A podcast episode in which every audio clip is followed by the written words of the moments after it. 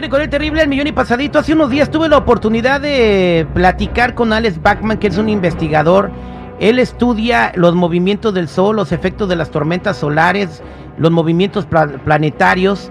Es un geólogo y bueno, ha, ha descubierto algunas evidencias de que estamos muy cerca, pero demasiado cerca a un terremoto grandísimo en la costa oeste de los Estados Unidos y no solamente en, los Estados Unidos, sino en, otras ciudades que están cerca de la costa del Pacífico. Bueno, esto es algo de lo que nos dijo Alejandro Bachman cuando platicamos con él. Igualmente, Terry, muchas gracias por tenerme en tu programa nuevamente. Pues sí, el llamado es muy importante para que la gente ya preste atención.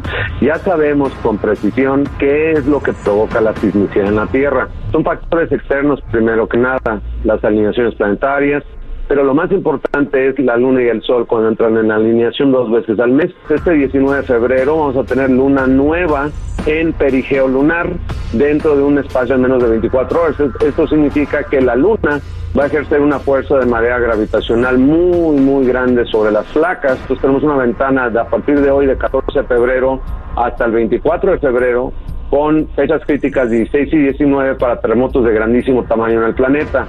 Mucha gente ha estado inventando que el terremoto en Turquía fue provocado. Esto no es cierto, son campañas de desinformación probablemente financiadas por Rusia y China para desacreditar a Estados Unidos.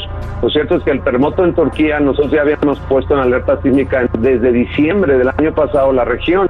Incluso el 31 de enero anuncié que esta región estaba a punto de reventar. Más de 35 mil personas perdieron la vida pero no porque el terremoto les haya quitado la vida, es porque las construcciones en Turquía son tan, tan mala calidad que se vinieron por abajo todos los edificios. Exactamente, ¿no? o sea, no, no estaba preparado país para, para un terremoto. Incluso si hubiera sido un terremoto de 6 grados, eh, se hubieran derrumbado muchas estructuras porque no estaban preparadas para recibir un sismo. Ahora, esta ventana sísmica, ¿cuáles son los, los lugares en el mundo eh, que corren más peligro para un terremoto? Sea, ¿dónde tenemos que estar alerta? Dicen que en California ya se acerca el grande, ¿no? Eh, ¿O va a ser en México? ¿En dónde pronosticas tú que pudiera haber un sismo mayor de 6 grados.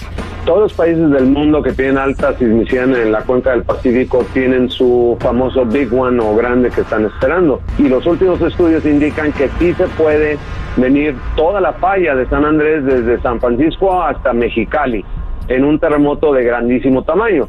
Eh, cuando pues tenemos ya la ventana de aquí al 2030 la falla de San Andrés en su porción sur cerca de Coachella Valley cerca de Riverside al norte del lago de Salton. Toda estructura de ladrillo se va a venir abajo. Son terremotos de muy, muy gran tamaño.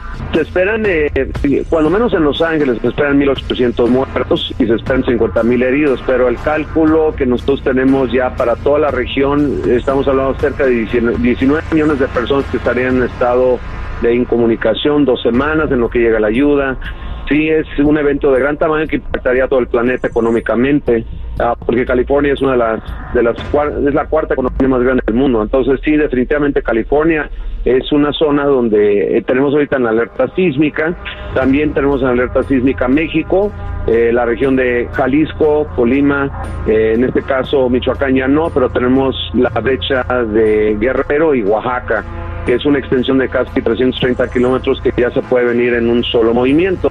Estamos esperando un 8.2 para esa región de México eh, o en su defecto múltiples eh, eventos de 7, 7.4 y pues ya es inminente. Cuando decimos inminente es que nada más se tienen que dar las condiciones perfectas para que suceda algo en la atmósfera, que es cerrar un circuito electromagnético entre la ionosfera, la atmósfera y la litosfera que viene siendo la corteza terrestre. Con que se cierre el circuito se viene el terremoto, porque se electrifica la placa y al electrificarse la, la placa sufre una descarga de energía de luz, es pura luz electromagnética que hace que se fracture la roca y eso es lo que ya da el movimiento para un terremoto de gran tamaño. Una pregunta, esta información que tú tienes, obviamente otros sismólogos, otros científicos deben tenerla también. ¿Ellos están preparados? ¿El gobierno de tanto de California como de Estados Unidos saben que puede venir una catástrofe de semejantes magnitudes?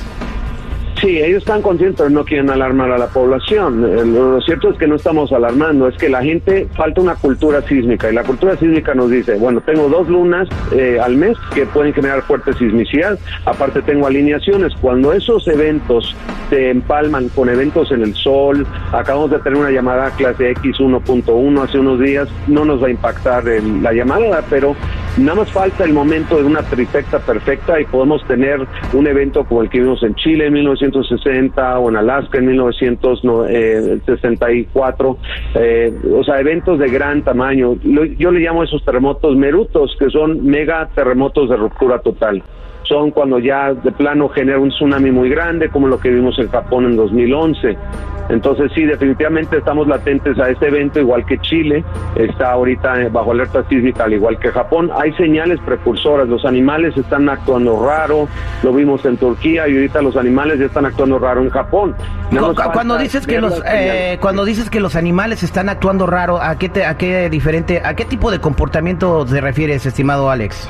Ok, hay estudios científicos que ya correlacionan eh, las señales precursoras antes de un terremoto grande a comportamiento anómalo en animales. Pueden ser desde los insectos, serpientes salen de la tierra, las aves empiezan a volar raros, se congregan en las calles, las ratas salen de las alcantarillas, las cucarachas salen de las alcantarillas, eh, las gaviotas vuelan tierra adentro, eh, los perros y gatos rascan la puerta para salirse de su casa y no regresar en dos, tres días.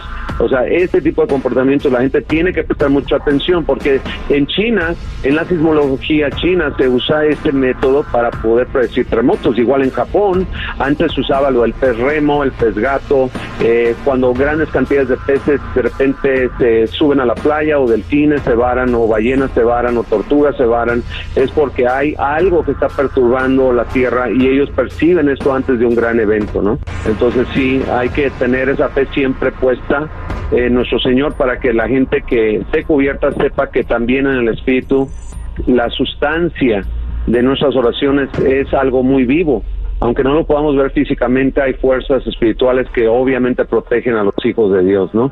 Principalmente a sus ángeles. En el nombre de Jesús. En el nombre de Jesús. Gracias por platicar con nosotros, Alex. Estuvo muy interesante y hay mucha información. Hay que estar alertas y hay que estar prevenidos. Él, él se ha dedicado a pronosticar terremotos en los últimos años. Ha tenido mucha certeza y por eso se le tiene que prestar un poquito más de atención. ¿Cómo podemos seguirte en todos tus canales? Ahí te podemos regalar estrellitas ¿no? También. Ah, pues muchas gracias. Agradecemos su suscripción al canal de YouTube, que es donde principalmente trabajamos en el reporte solar sísmico y volcánico, que es el canal de Conciencia Radio y nuestra página de internet concienciaradio.com. Muchas gracias, Alex.